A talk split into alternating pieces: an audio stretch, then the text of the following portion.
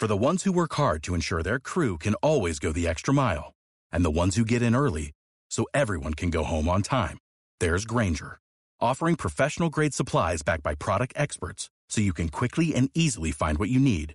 Plus, you can count on access to a committed team ready to go the extra mile for you. Call, clickgranger.com, or just stop by. Granger, for the ones who get it done.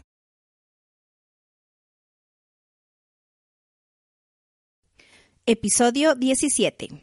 ¿Por qué algunas personas no logran ser líderes y qué hacen los que sí lo logran según John Maxwell?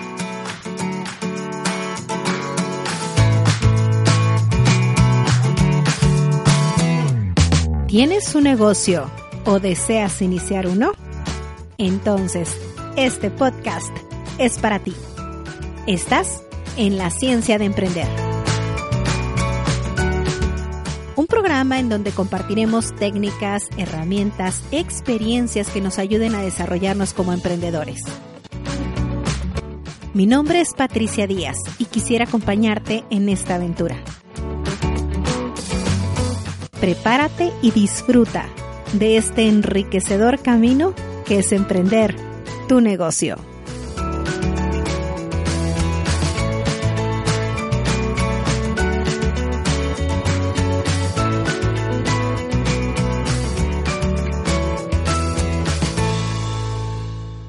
¿Qué tal? Bienvenidos. Estamos en nuestro episodio número 17 del programa La Ciencia de Emprender, el espacio semanal para descubrir ideas que llevándolas a la práctica nos van a ayudar al éxito personal y de nuestros negocios. Gracias por descargar este episodio. El día de hoy nuestro episodio se llama ¿Por qué algunas personas no logran ser líderes? ¿Y qué hacen las que sí lo logran según John Maxwell? Cuando decides emprender, decides también ser líder. Ser líder es encabezar a un grupo, es dirigir a otros a lograr juntos una visión que los lleve a un bien común. El liderazgo es una cualidad que se aprende. Podrás nacer con dones especiales de comunicación o algún carisma especial, pero es bien conocido que los líderes se hacen y no necesariamente nacen. Por lo tanto, cuando decides emprender, decides también estar dispuesto a formarte como líder. Como John Maxwell dice, uno es una cifra demasiado pequeña para alcanzar la grandeza. Como emprendedor formarás equipo con demás personas, proveedores, socios, colaboradores, empleados, clientes, colegas, asociaciones, etc. Aprender a trabajar en equipo, tomando el liderazgo en ciertos momentos para inspirar a otros, con la sincera voluntad de ayudarlos para lograr que juntos cumplan metas y cumplan sueños, es indispensable para que tu emprendimiento o tu empresa tenga éxito. En la sesión del día de hoy vamos a ver unos consejos sobre liderazgo, consejos que he aprendido de John Maxwell, uno de mis mentores en esta área a través de sus libros y de sus publicaciones. Vamos a ver por qué, desde el punto de vista de John Maxwell, algunas personas o emprendedores se niegan a trabajar en equipo y a ser líderes queriendo hacer todo ellos mismos. ¿Te es familiar? Barreras que son indispensables y que debemos identificar y vencer si lo que queremos es alcanzar el éxito. Hablaremos también de 10 pasos que Maxwell propone para que a través de invertir en tu equipo se logren objetivos, se avance en cualquier ámbito que te propongas. Y antes de entrar de lleno al tema, quisiera leer algunos de los mensajes que recibí esta semana. El mensaje que leo el día de hoy lo deja Javier Sánchez Serrano. Él nos dejó un mensaje en el episodio número 9 titulado Cómo trazar metas organizacionales. Y el mensaje que nos deja es excelente serie para emprendedores. En cada capítulo, Patricia nos comparte lo que ha, aprendido en sus años como empresaria y eso no tiene valor medible. Mil gracias, Patricia. Gracias a ti, Javier, por tu comentario. Tenemos en común ese gusto, ese placer por compartir con otras personas nuestros gustos, nuestros conocimientos, nuestros hallazgos. Haber compartido tú tu punto de vista en el programa es algo que no solamente beneficia al programa, sino también a quienes están buscando información que les ayude al logro de sus metas y al logro de, de su emprendimiento. De corazón, Javier, muchísimas gracias y felicidades por tu generosidad. Como te comenté en los comentarios del episodio, te deseo mucho éxito en tu emprendimiento. Y ahora bien, entrando de lleno al tema del día de hoy, por qué algunas personas no logran ser líderes y qué hacen los que sí lo logran, según John Maxwell, me gustaría iniciar dándote a conocer o recordando para quienes ya conocen quién es John Maxwell, el protagonista de este programa. John Calvin Maxwell, que es su nombre completo, nace en los Estados Unidos en 1947. Aún vive y tiene 70 años. Aunque él desde pequeño mostró dones de liderazgo, inició su liderazgo de una forma formal, como quien dice, eh, como pastor de una congregación cristiana. Su formación como líder obviamente no ha sido en aulas, sino en la vida práctica. Es una persona muy observadora que está dispuesto a aprender, que documenta sus aprendizajes y que luego los comparte. Esto lo ha llevado a ser reconocido como uno de los mayores líderes de negocios del mundo. Él es conferencista, autor, coach, tiene más de 80 libros escritos, todos ellos relacionados con liderazgo, y destacan las 21 leyes irrefutables de liderazgo y las 21 cualidades indispensables de un líder. También otro libro muy conocido de él es Conviértase en la persona que otros querrán seguir.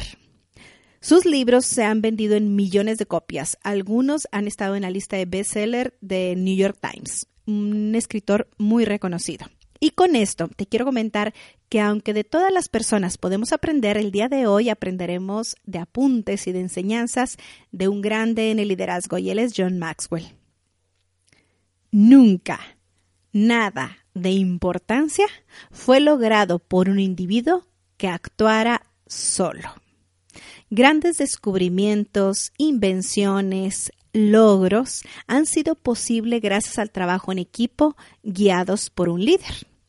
Cristóbal Colón, aunque se le reconoce como el descubridor de América, no hubiera podido hacer su hallazgo en solitario. Necesitó de un equipo de más de 80 tripulantes para cruzar el mar y llegar a América. Y no solo eso, requirió también del apoyo de autoridades y de personas de poder en ese entonces de España. Y se repite esto en varias áreas, por decir, en las ciencias, grandes mentes como lo que es Albert Einstein, que es alguien excepcional, él también ha necesitado de un equipo para alcanzar los niveles de conocimientos a los que llegó. Einstein inclusive reconoció en su momento el trabajo de tantas personas, que en vida algunas de ellas y otros pues cuando vivieron han aportado investigaciones o conocimientos para que él pudiera lograr conocimientos aún mayores. Y el compromiso inclusive que él sentía y que expresaba era muchísimo por todo lo que él ha recibido de las demás personas. También en los deportes, estrellas deportivas, las cuales son poseedoras de talentos extraordinarios, ellos han podido desarrollar al máximo su potencial gracias al apoyo de todo un equipo. Michael Jordan lo decía, decía, el talento gana partidos, pero el trabajo en equipo y la inteligencia ganan campeonatos. Es importante nosotros como emprendedores y dueños de empresa estar conscientes que debemos ser jugadores de un equipo, ser líderes para lograr victorias que valgan la pena alcanzar, que aporten un valor auténtico. Cuando las personas trabajan en equipo, las ideas son mayores, la energía se multiplica, los ánimos, la motivación, en tanto en momentos de gloria pues se convierten en entusiasmo y en los momentos de derrota el trabajo en equipo sostiene, y alienta para que sigamos adelante. Los equipos maximizan las habilidades del líder y compensan las debilidades, pudiendo juntos alcanzar metas mayores. Aún así, conociendo que hay muchísimas bondades del trabajo en equipo, algunas personas prefieren trabajar solas. Maxwell clasifica estos motivos en cuatro causas principales. La primera es el ego. Pocas personas están dispuestas a admitir que no lo pueden hacer todo. Los equipos de trabajo surgen cuando se empieza a pensar en nosotros en lugar de pensar solo en mí. El filántropo Andrew Carnegie comentó, es un gran paso hacia adelante en su desarrollo cuando usted acepta que otras personas pueden ayudarle a hacer un mejor trabajo del que podría hacer solo. Si quiere hacer algo realmente grande, entonces despójese de su ego y dispóngase a ser parte de un equipo. Nosotros como emprendedores que hemos visto nuestra idea de negocio desde que era una semilla y que el día a día nos lleva a aprender pues un poco de todas las áreas y aprendemos de recursos humanos, de venta, marketing, costos, operación, productos, lo cual es muy bueno aprender de todo, pero en el mismo trayecto a veces estamos expuestos a caer en el ego, a carecer de esa humildad y podemos sentir que no necesitamos de muchas personas.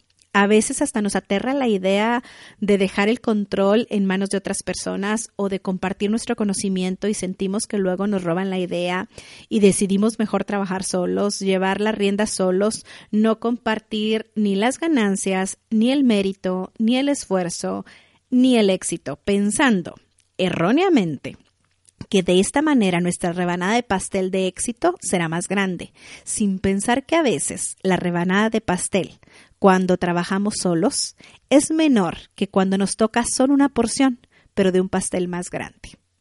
La segunda causa es inseguridad. Maxwell comenta que él ha notado que muchos individuos no promueven el trabajo en equipo porque se sienten amenazados por los demás. Es probable que el estadista florentino del siglo XVI, Nicolás Maquiavelo, haya llegado a la misma conclusión, lo que le llevó a escribir. El primer método para medir la inteligencia de un gobernante es observar las personas que le rodean. Maxwell cree que la inseguridad, más que un juicio deficiente o la falta de inteligencia, es la que hace que los líderes con frecuencia se rodeen de gente débil y solo los líderes seguros otorgan poder a otros. La tercera causa por la que muchas personas deciden trabajar solas es la ingenuidad. John Gehan, presidente en Estados Unidos de Business Advisor, mantiene sobre su escritorio un letrero que dice, si tuviera que volverlo a hacer, pediría ayuda. Esta interesante observación representa el sentimiento del tercer tipo de persona que no establecen equipos. Ingenuamente, subestiman lo difícil que es alcanzar grandes logros, como resultado, tratan de caminar siempre solos. Nosotros como emprendedores muchas de las veces sentimos que podemos lograr las cosas solos, que en ningún momento necesitaremos de los demás. Conozco emprendedores que han iniciado sus negocios y que después de un tiempo, ya sea porque tuvieron alguna mala experiencia con empleados o con socios, a veces experiencias mm, de ellos mismos o a veces inclusive que nada más han escuchado o leído de terceras personas, deciden que el mejor camino es hacer las cosas solo bajo la excusa de que es mejor no depender de otros. Esto también lo afirma Gerber en su libro del mito del emprendedor, en donde inclusive da consejos para vencer esto, y dice que la ignorancia de que capacitando y creando los sistemas necesarios y nosotros capacitándonos también como líderes es la mejor forma de alcanzar cosas grandes. El cuarto motivo es el temperamento. Finalmente, algunas personas no son lo suficientemente inquietas o su carácter no es tan sociable y por lo mismo normalmente no piensan en crear o en participar con otras personas. Así que cuando se enfrentan a desafíos, pues no se les ocurre integrar a otras personas para encontrar soluciones o lograr algo. Lo que Maxwell señala es que si hace todo lo que hace solo, y nunca participa con otras personas, está creando grandes barreras a su propio potencial. Aún la persona más introvertida del mundo puede aprender a disfrutar de los beneficios de ser parte de un equipo y a desarrollar las habilidades para convertirse en un líder. Chuck Swindoll dijo, Nadie es un equipo completo. Nos necesitamos unos a otros. Usted necesita a alguien y alguien más necesita de usted. No somos islas. Para hacer que la vida funcione, tenemos que descansar y apoyar, relacionarnos y responder, dar y recibir, confesar y perdonar, alcanzar, abrazar y confiar.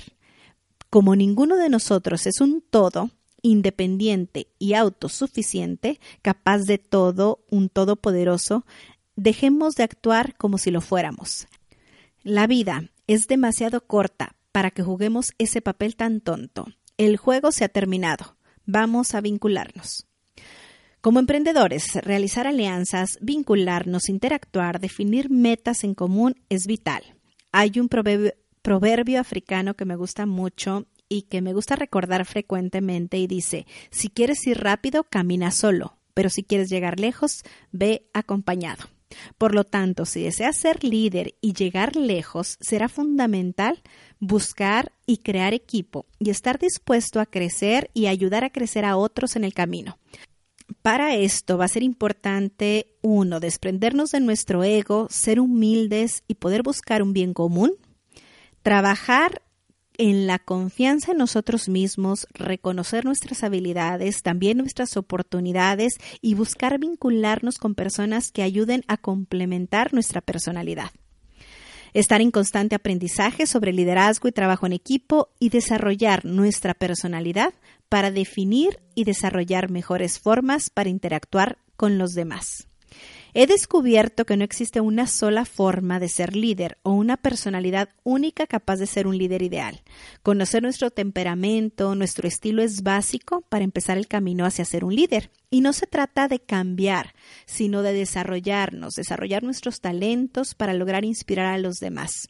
Una vez que tú decidas formar equipo para alcanzar las metas de tu emprendimiento, va a ser necesario invertir en él y para esto Maxwell nos brinda 10 pasos de cómo invertir en nuestro equipo.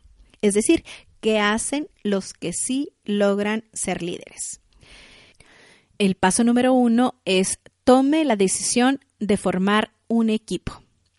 Una vez que estamos convencidos de que hacer equipo es la mejor opción para alcanzar grandes metas, vamos a tomar en cuenta, según la naturaleza de nuestro negocio, quiénes formarán parte del equipo y cómo tendrán ellos, cada uno de los que intervienen, influencia en el resultado que se desea alcanzar. Parte del equipo pueden ser proveedores con quienes a lo mejor vamos a crear alianzas, clientes que nos ayuden a través de recomendaciones con otros clientes o bien de retroalimentación sobre mejoras, empleados contratados con sueldo fijo por proyecto, socios que nos aporten ideas, que nos aporten capital, conocimiento, también mentores y coaches. Es decir, nuestro equipo no solamente nos centremos a empleados, sino a todos los que pueden intervenir para que nuestro negocio crezca cada vez más. Algo que es importante tomar en cuenta es que una vez que creemos equipo, esto va a requerir de nuestro compromiso hacia todo el equipo. El segundo paso es reúne la mejor selección posible. Lo veíamos anteriormente en este capítulo y lo hemos visto también en capítulos anteriores en el de crear equipos de trabajo, seleccionar a los mejores, sobre todo en habilidades, en valores y en actitudes, es vital.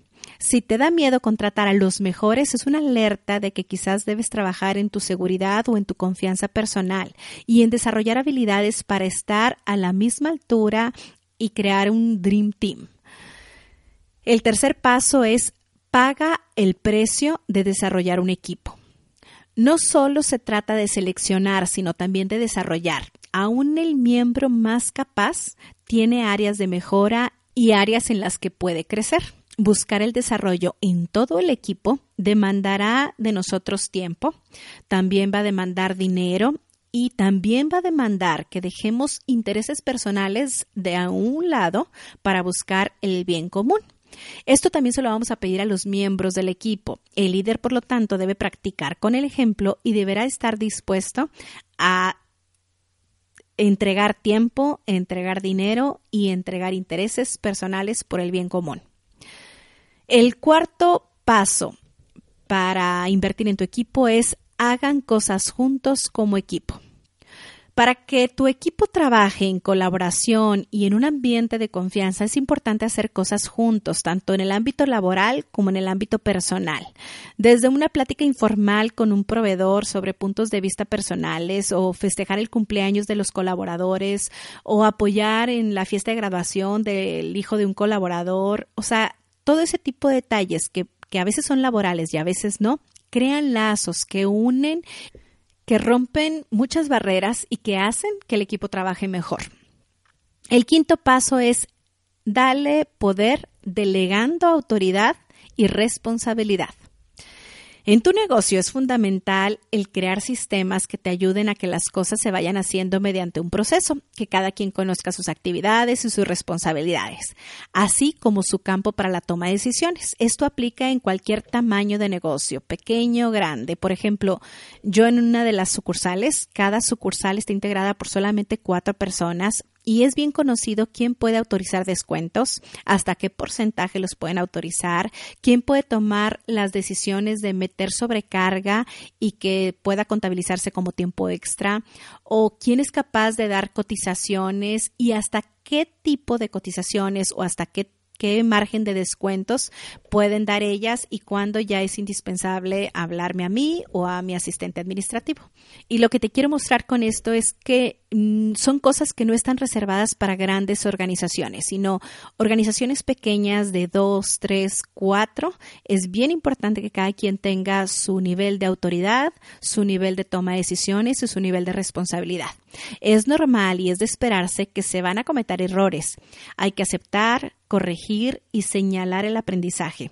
Muchas veces se cometen errores por falta de capacitación, otras por falta de que de sistemas bien definidos, pero cada cada error nos va a costar, pero también va a ser la oportunidad de perfeccionar nuestro sistema.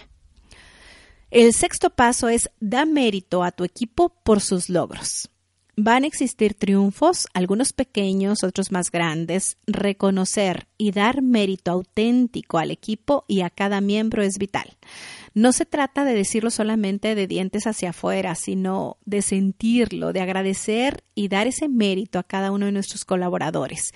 El reconocimiento es una de las necesidades básicas del ser humano a veces no están satisfechas en el ámbito laboral, por eso hay tanta deserción y por eso hay tantas personas que no les gusta o no están felices en, en, su trabajo. Me he topado con empresarias que me han dicho, no le quiero decir a esta persona que es muy buena porque luego se chifla, así decimos normalmente en México, o bien se van a ir a buscar mejores oportunidades o no le digo que es muy buena porque luego va a pedir aumento de sueldo. Créeme que esto no debe ser una barrera. Reconocer al equipo ayuda a que ellas o ellos den lo mejor de sí mismo, trabajar en hacer que tu empresa sea muy buena, que sea un muy buen lugar para trabajar y que sea rentable para tener sueldos competitivos es lo que debemos de hacer. No tanto evitar el reconocimiento para que luego no se vayan. El paso número 7, observa si el desarrollo de tu equipo deja ganancias. Medir el desempeño de tu equipo en función del avance hacia las metas es muy importante y es fundamental para el desempeño del equipo. Lo veíamos también por allá en el capítulo en donde hablábamos de formar equipos de trabajo, la importancia de la medición. Te recomiendo que determines indicadores que te definan cómo está trabajando el equipo y que vayas monitoreando su desempeño. Así vas a determinar bajo qué circunstancias el equipo funciona muy bien y bajo qué circunstancias mm, trabaja más deficientemente. Así como los empleados van a cometer errores, nosotros como líderes también, y a lo mejor vamos a poner lineamientos o vamos a dar una capacitación que no va a repercutir en el logro de las metas como esperábamos si monitoreamos y llevamos un control, vamos a poder ser flexibles e ir haciendo que el equipo vaya siendo más fuerte, reforzando lo que funciona y desechando lo que no funciona. El paso número 8. Deja de invertir en miembros que no se desarrollan. Esto a veces nos da miedo, lo que son los despidos pero créeme que ayuda a todos, aunque hay que ser paciente con el aprendizaje de los miembros del equipo y a conocer que no todos van a avanzar al mismo ritmo, habrá quienes aprendan muy rápido, quienes aprendan más lento. También hay que reconocer cuando algún miembro del equipo está dañando al equipo. Hay un dicho aquí mexicano que dicen que las manzanas que una manzana podrida puede echar a perder toda una caja. Cuando sigues el punto anterior de llevar indicadores y de que mides el desempeño, las decisiones de conservar o de despedir a un miembro del equipo van a ser más fáciles, las vas a poder tomar de forma objetiva. Y no se trata de ser el malo o el bueno del cuento, sino de ser eficientes, de procurar el bien común y de no permitir que todo el equipo decaiga. El noveno paso es cree nuevas oportunidades para su equipo, experiencias, desarrollo y retos. Una de las labores ahora del líder va a ser estar en la búsqueda de nuevas oportunidades para que el negocio y todo el equipo se desarrolle el crear nuevos productos, nuevas negociaciones, nuevas responsabilidades, etcétera. Yo recuerdo de manera personal cuando estaba creando mi equipo, yo te digo, empecé mi negocio cosiendo yo y luego ya lo delegué a una costurera y poco a poco fuimos avanzando que llegaba un momento en el que decía, ok, ya delegué la costura y ahora qué hago yo? Bueno, vamos haciendo estas otras cosas, pero si era para mí un reto el ir descubriendo qué yo como director de orquesta iba a hacer. Y en este punto está la respuesta a eso. El objetivo del líder es crear nuevas oportunidades para el desarrollo del equipo. Yo en lo personal también he visto cómo personas salen de sus trabajos porque ya no representa para ellos un reto el estar ahí y deciden abandonar su empleo, pero también he visto cómo negocios similares conservan personas por más de 10 o de 15 años. La clave es siempre el líder se mantiene en constante desarrollo, busca el liderazgo como empresa y en el trayecto también desarrolla su equipo, permitiéndole a cada uno de ellos estar en una constante mejora. Y no se refiere a hacer algo excepcional ni a hacer cambios radicales de la noche a la mañana, sino de una constante e ininterrumpida mejora. En la ciudad en la que yo vivo me llama la atención un restaurante que tiene ya 30 años, eh, se llama el Mesón Principal, y tiene meseros que han estado ahí por más de 24 años. Empezaron de meseros y siguen de meseros. Uno de ellos es don Juanito, a quien le he preguntado, bueno, ¿y por qué ha durado tanto tiempo en el mismo puesto? Y me dice, bueno, es que aunque el puesto se llame de la misma forma desde hace 24 años, las actividades que realiza el puesto, los objetivos que se persiguen, la capacitación que él recibe, está en constante desarrollo. Es decir, muchas veces no es tanto hacer una carrera de, de desarrollo, un desarrollo de puestos en donde dices, bueno, es que de mesero tiene que salir a capitán de mesero y luego a qué sigue. Hay veces que la pirámide es muy corta, que no hay tantos rangos en las que el, empleado puede ascender, pero sí es posible el ir desarrollando el puesto en sí, aunque el empleado se conserve en el mismo puesto por varios años, este puesto es el que se ha desarrollado. El décimo y último paso para desarrollar un liderazgo y hacer equipos es proporcione oportunidades para triunfar. Despeje obstáculos. Todos tenemos retos. Algunos retos nos alientan a avanzar, nos llama la atención superarlos y nos producen una satisfacción muy buena cuando los alcanzamos, pero hay otros retos que sentimos muy superiores o que sentimos que el poderlos vencer no está en nuestras manos y eso nos produce sentimientos de frustración o de ansiedad. Es responsabilidad del líder ahora identificar esos retos, despejar obstáculos y ayudar a definir los escalones que nos llevan a cada uno de los miembros del equipo a subir la montaña poco a poco. Encontrar el balance para que los retos alienten y que no frustren es básico y fundamental para el nuevo emprendedor. Vencer las barreras que nos motivan al trabajo solitario y seguir los pasos para desarrollar a nuestro equipo es de gran ayuda para alcanzar grandes cosas. Cada quien tiene su concepto de grandeza. Quizá para ti es importante alcanzar tu negocio dimensiones como lo ha logrado Facebook o Google o Amazon y está muy bien. Confío en que puedes hacerlo. Si ellos lo hicieron, ¿por qué tú no? O quizá para ti la grandeza en tu negocio está relacionado con el impacto que puede tener en la sociedad o con la facilidad de, de, poder brindar trabajo a personas en situaciones vulnerables o con que tu negocio proporcione a ti a, tus a los miembros de tu familia y también a tu equipo y a su familia una vida digna y con abundancia. O a lo mejor para ti grandeza es ser el número uno en tu ramo, en tu ciudad o a lo mejor en tu estado o en tu país. Es decir, cada quien tiene su concepto de éxito y su concepto de grandeza. Lo que es importante señalar es que en solitario será muy difícil alcanzarlo. Con esto casi terminamos nuestro programa. Y antes de presentarte la frase de la semana, Agradezco a quienes han compartido el programa y a quienes han dejado reseña en este podcast. Esta semana a mis escuchas de iTunes les pido me dejen una reseña y una valoración para lograr en esa herramienta ser más visible a otros emprendedores que sé que están buscando consejos como estos. Te recuerdo que cada lunes estaré subiendo capítulos y si quieres que lleguen directo a tu teléfono o a tu ordenador, suscríbete. El canal se llama La Ciencia de Emprender. Y por último te dejo la frase para reflexionar toda esta semana y la frase es de John Quincy Adams.